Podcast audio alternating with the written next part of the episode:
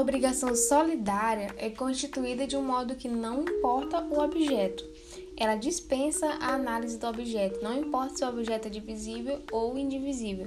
O que importa é que há um vínculo forte entre os diversos sujeitos de um mesmo polo da obrigação.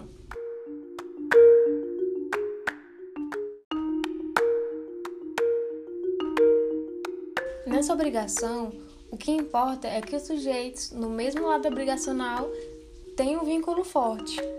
O objeto é diferente. A única coisa que importa é esse vínculo.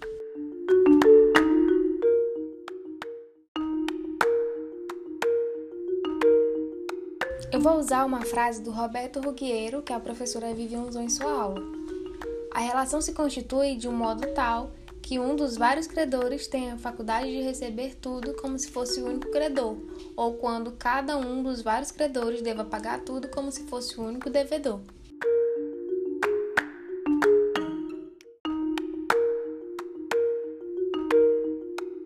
Obrigação solidária passiva diz que cada devedor se torna responsável pela dívida. Quando houver esse tipo de solidariedade, né, a passiva, cada devedor terá o juro de 50% e o rafting de 100%.